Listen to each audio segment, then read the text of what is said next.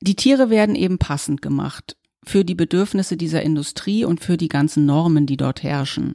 Den Ferkeln zum Beispiel werden die Ringelschwänzchen abgeschnitten mit der Stanzmaschine. Dann werden ihnen die Vorderzähnchen abgeschliffen mit der Bohrmaschine, damit sie die Zitzen der Muttersau nicht verletzen. Dann werden ihnen mit dem Skalpell die Hoden herausgetrennt. Das ist das, was man kennt als betäubungslose Ferkelkastration. Warum? Wenn die ihre Hoden behalten würden, dann würden sie irgendwann, wenn sie Eber werden, auch einen gewissen Geruch entwickeln und dann könnte man das Fleisch nicht mehr so gut vermarkten. Also das alleine was in der Schweineindustrie passiert, zeigt eben schon, dass es bestimmte Vorgaben gibt und an die wird das Tier halt angepasst. Hinter der Geschichte. Der wöchentliche Podcast für Freunde der Zeit. Der alte Bismarck soll mal gesagt haben, es gibt zwei Dinge, von denen man eigentlich nicht so genau wissen möchte, wie sie entstehen. Das sind Würste und Gesetze. Wenn man in den letzten Wochen die Zeitung aufschlägt, dann sieht man, dass die beiden Themen in letzter Zeit sehr, sehr häufig zusammen genannt werden. Nämlich seit dem Ausbruch von Corona bei Tönnies und den damit verbundenen Produktionsstopps. Und man merkt, dass das ein Thema ist, das viele Menschen tatsächlich lange Zeit verdrängt haben. Und jetzt hat man das Gefühl, man kann eigentlich nicht mehr wegsehen. Herzlich willkommen zu unserem Podcast Hinter der Geschichte. Mein Name ist Lennart Schneider und mein Gast heute ist Merlind Teile. Merlind ist Redakteurin bei uns im Politikressort der Zeit und seit äh, etwas mehr als einem Jahr für das Thema Landwirtschaft und auch Umwelt zuständig. Und sie hat sich intensiv mit dem Thema der Fleischindustrie beschäftigt und hat für die aktuelle Zeit ein Stück geschrieben, in dem sie die Fleischindustrie als einen perfekt durchoptimierten Prozess beschreibt, bei dem ein Zahnrad ganz genau in das nächste greift und jetzt durch Corona ist erstmalig richtig Sand ins Getriebe geraten und dieser Prozess ist zum Stillstand gekommen und das hat ganz viele auch unerwartete Konsequenzen. Zunächst mal, hallo Merlind. Hallo. Würdest du unseren Lesern, die vielleicht deine Geschichte noch nicht gelesen haben, einmal kurz beschreiben, was sind so diese, diese Konsequenzen, die sich jetzt aus dem Tönnies-Skandal ergeben haben, vor allem für die Tiere? Also der Tönnies-Skandal, der aktuelle, besteht oder bestand ja darin, dass sich da massiv Schlachtarbeiter mit dem Coronavirus infiziert haben. Bis zu 1500 war, glaube ich, die Zahl, die da aufgetreten ist vor etwa einem Monat. Und daraufhin musste der Betrieb geschlossen werden. Das ist ein Betrieb in Reda-Wiedenbrück im Landkreis Gütersloh, der größte Schlachthof in Europa. In normalen Zeiten werden da 20, 25.000 Schweine allein am Tag geschlachtet und verarbeitet. Und dieser Schlachthof war nun plötzlich zu.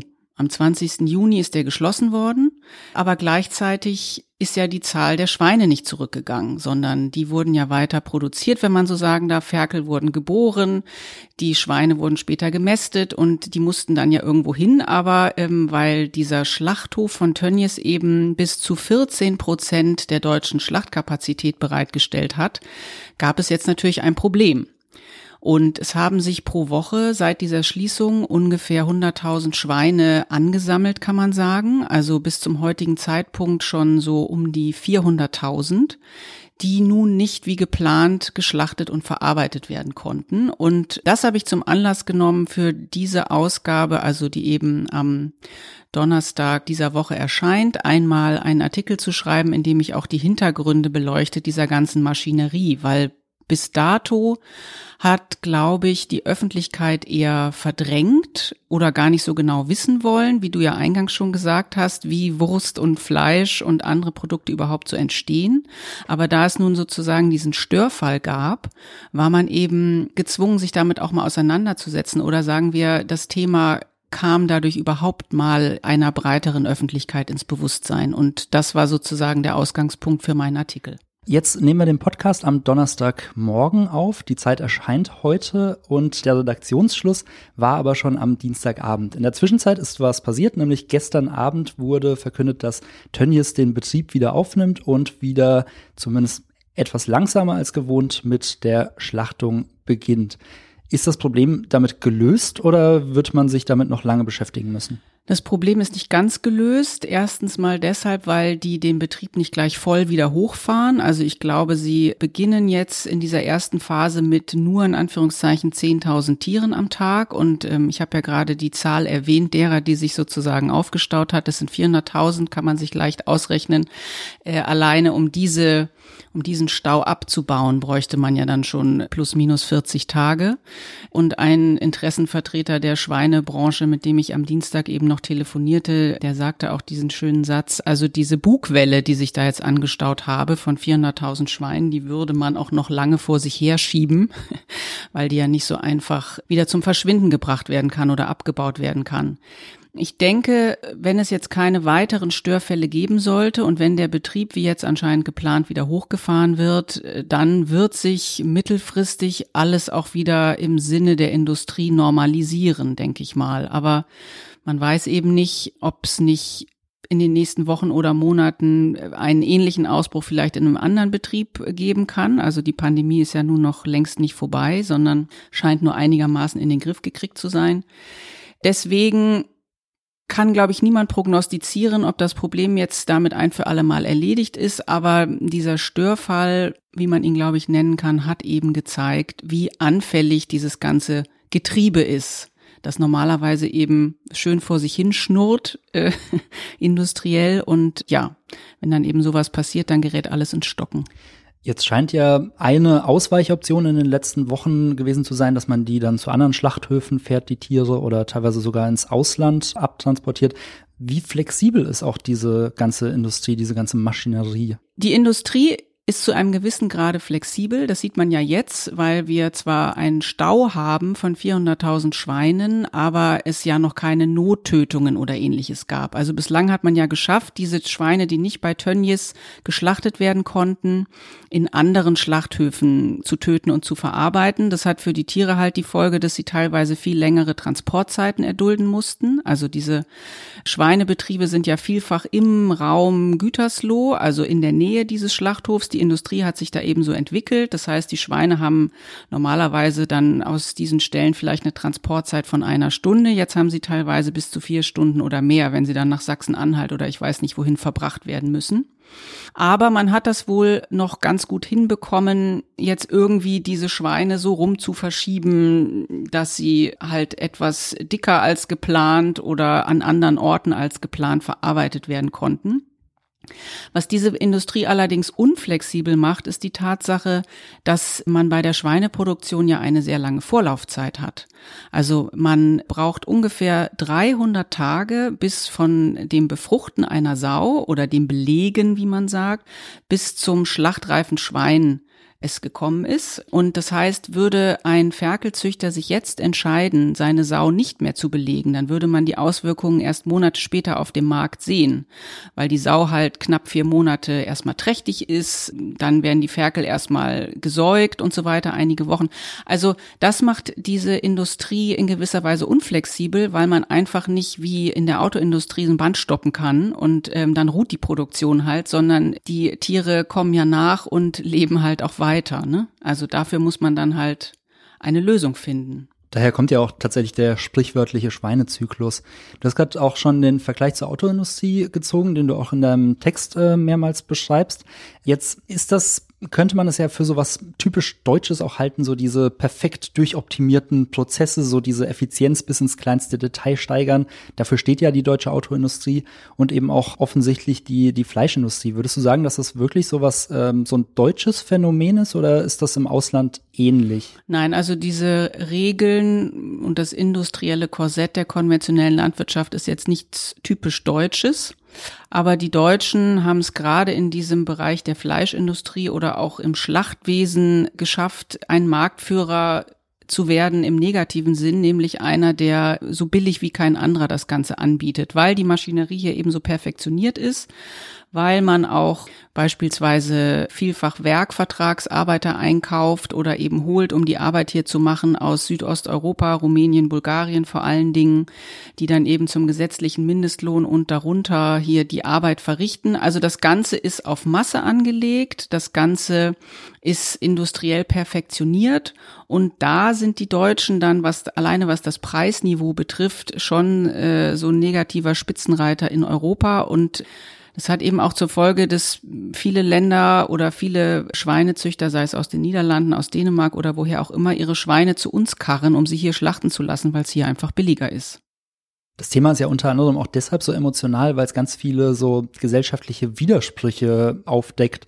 Du schreibst auch ganz häufig, dass das Tierwohl oder dass der Tierschutz seit 2002 im Grundgesetz verankert ist und das steht ja wirklich im krassen Gegensatz zu dem, was man jetzt auch in den in den ganzen Höfen beobachten kann. Hast du das Gefühl, dass sich seit 2002, seit diesem Grundgesetzeintrag irgendwas geändert hat oder verbessert hat überhaupt? Also nun beobachte ich diese ganze Branche natürlich nicht seit 2002, aber ich sehe ja äh, jetzt 2020, was im Grundgesetz steht und wie mit den Tieren in der Industrie verfahren wird. Und da muss ich sagen, das ist ein eklatanter Widerspruch. Also was man sich so als Laie vorstellt unter einer guten, artgerechten Behandlung von Tieren, sei es jetzt Haustieren oder Nutztieren, das steht halt einfach in einem Widerspruch zu dem, wie viele Tiere gehalten werden und wie es denen geht man merkt halt in dieser ganzen industriellen Landwirtschaft, dass die Nutztiere, also überhaupt der Begriff Nutztiere ist ja auch schon mal irgendwie so. Also wir machen ja dann eine Unterscheidung zwischen unserem Haustier, unserem Hund, unserer Katze zu Hause und dem sogenannten Nutztier für äh, das dann äh, irgendwie andere Regeln gelten dürfen. Aber ähm, es ist schon ganz wichtig zu wissen, dass der Tierschutz im Grundgesetz und auch das Tierschutzgesetz sich auf alle Tiere bezieht, ne? Und nicht nur auf die Hauskatze oder oder den Hund, den man zu Hause hat. Und wenn man sich dann diese Landwirtschaft anschaut, die konventionelle, wie sie ja bei uns ganz überwiegend noch betrieben wird, dann stellt man schon fest, dass die Nutztiere halt so passend gemacht werden für den Prozess. Also es sind halt Krankheiten an der Tagesordnung, keine Ahnung. Unsere Milchkühe haben äh, zu einem Großteil Euterentzündungen, ja, dann kriegen sie halt irgendwie Antibiotika dafür. Oder das Gleiche gilt auch für Schweine oder für Geflügel. Also dieser Antibiotika-Einsatz, der ja schon ein massives Problem ist, auch wegen resistenter Keime, die sich dadurch bilden können und so weiter und äh, Grundwasserbelastung durch Nitrat und all diese ganzen Sachen. Also jedenfalls wird das Tier die Tiere werden eben passend gemacht für die Bedürfnisse dieser Industrie und für die ganzen Normen, die dort herrschen. Den Ferkeln zum Beispiel werden die Ringelschwänzchen abgeschnitten mit der Stanzmaschine. Dann werden ihnen die Vorderzähnchen abgeschliffen mit der Bohrmaschine, damit sie die Zitzen der Muttersau nicht verletzen. Dann werden ihnen mit dem Skalpell die Hoden herausgetrennt. Das ist das, was man kennt als betäubungslose Ferkelkastration. Warum? Wenn die ihre Hoden behalten würden, dann würden sie irgendwann, wenn sie Eber werden, auch einen gewissen Geruch entwickeln und dann könnte man das Fleisch nicht mehr so gut vermarkten. Also das alleine was in der Schweineindustrie passiert, zeigt eben schon, dass es bestimmte Vorgaben gibt und an die wird das Tier halt angepasst. Ne, das ist also alles, sind wir wieder beim Räderwerk, wo alles ineinander greift. Das ist also alles ein im Sinne von Handel, Verbraucher, Schlachtunternehmer äh, und den anderen Beteiligten optimierter Prozess.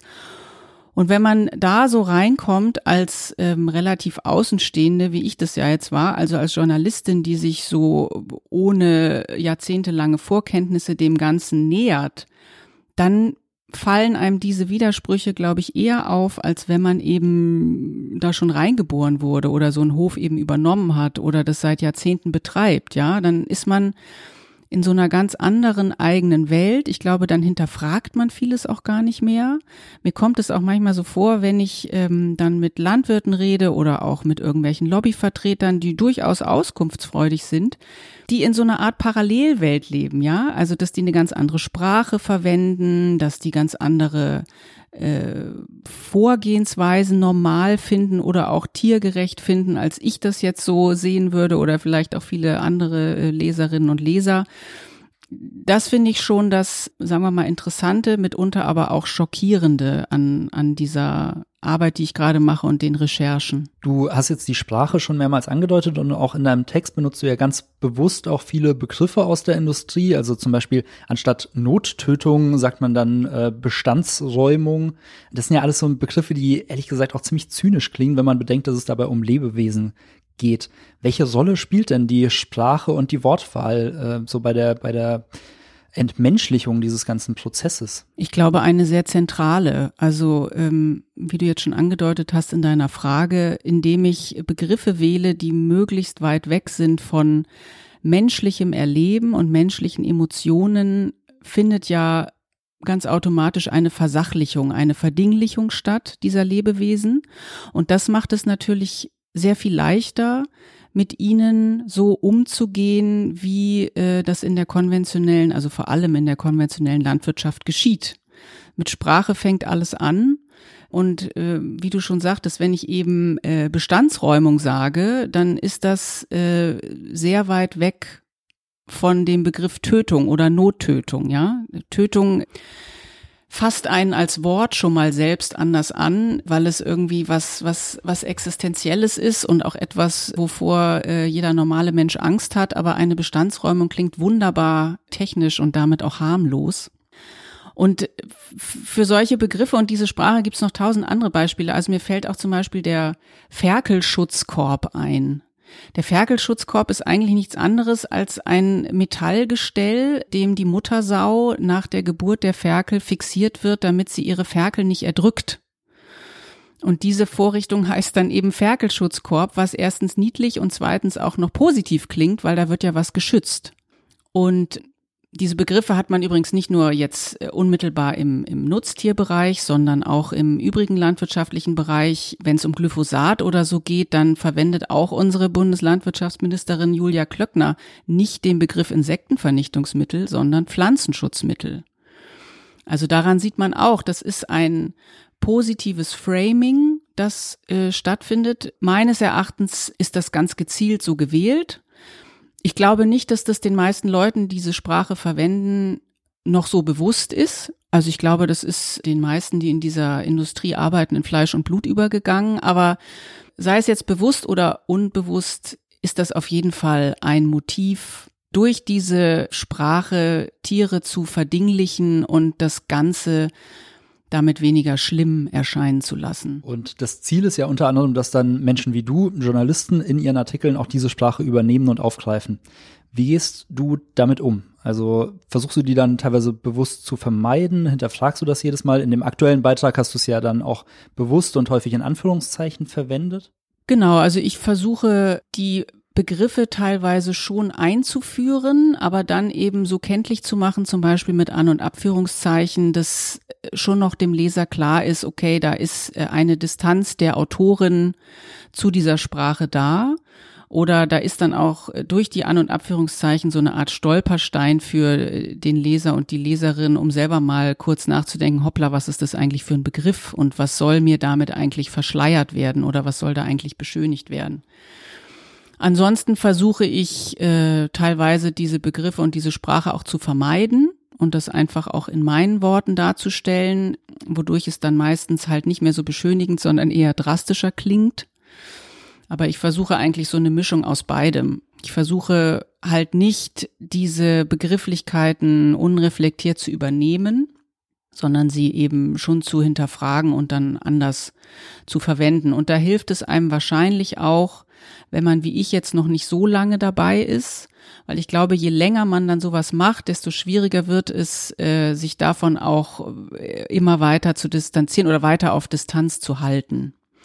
Und ich glaube, weiß ich nicht, wenn ich das jetzt noch fünf oder zehn Jahre mache, könnte ich mir vorstellen, dass mir vieles vielleicht auch nicht mehr so schockierend vorkommt, weil es halt einfach so normal ist, ja. Gut, wir hoffen jetzt mal, dass sich in fünf oder zehn Jahren auch schon manches geändert hat, aber ich meine nur diesen Prozess der Gewöhnung, der, ähm, glaube ich, äh, auf viele Leute zutrifft, die eben in dieser Branche lange Jahre arbeiten. Ich könnte mir vorstellen, dass man als Journalist, wenn man sich Jahre über Jahre mit diesen Themen beschäftigt, davor auch nicht mehr ganz gefeit bleibt. Wie siehst du generell so deine, deine Rolle in diesem ganzen Prozess? Willst du so die neutrale Beobachterin sein, die das einfach beschreibt, so dass sich der Leser seine Meinung bildet? Oder siehst du dich auch zum gewissen Grad vielleicht als so eine Art, ja, jetzt übertrieben gesprochen, vielleicht sogar Aktivistin, die was verändern möchte?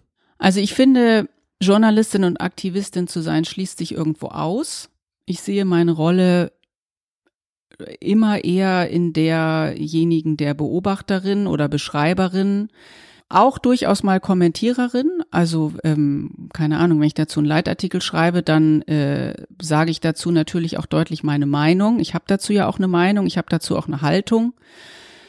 Aber ich finde es fast noch wirkungsvoller sogar. Oder ich glaube, dass man mehr Leute auch zum Nachdenken anregen kann oder erreichen kann, wenn man die Dinge ganz einfach neutral so schildert, wie sie nun mal ablaufen. Ich finde das teilweise so krass, unter welchen Vorgaben mit diesen Tieren gewirtschaftet wird, dass man meines Erachtens gar nicht immer gleich in die totale Empörung verfallen muss. Die nutzt sich ja auch sehr schnell ab, sondern nach meinem Gefühl entfaltet es eine mindestens genauso eindringliche Wirkung, wenn man teilweise die Dinge einfach nur beschreibt, wie sie ablaufen. Und das, das ist eigentlich der Ansatz, den ich jetzt so für die meisten Artikel, die ich dazu geschrieben habe, gewählt habe und die Haltung, die ich dazu eingenommen habe. Und ich merke so auch an den Reaktionen der Leserinnen und Leser, also ich krieg äh, nie so viele Leserbriefe wie auf diese Artikel und auf diese Themen. Also ich habe schon das Gefühl, dass gerade unsere Leserschaft sich darüber auch Gedanken macht und vielfach auch findet, das ist nicht richtig, wie das läuft, da läuft was falsch und so sind dann auch eigentlich die Leserbriefe, die ich zu diesen Themen bekomme.